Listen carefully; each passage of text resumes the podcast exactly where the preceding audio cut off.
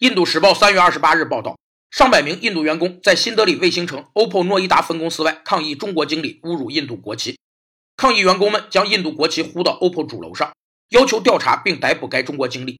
抗议活动持续了约九个小时。OPPO 已在全球超过二十多个国家和地区开展经营活动，并积极推行本地化策略，要求各地管理者要充分遵守当地法律，尊重当地文化。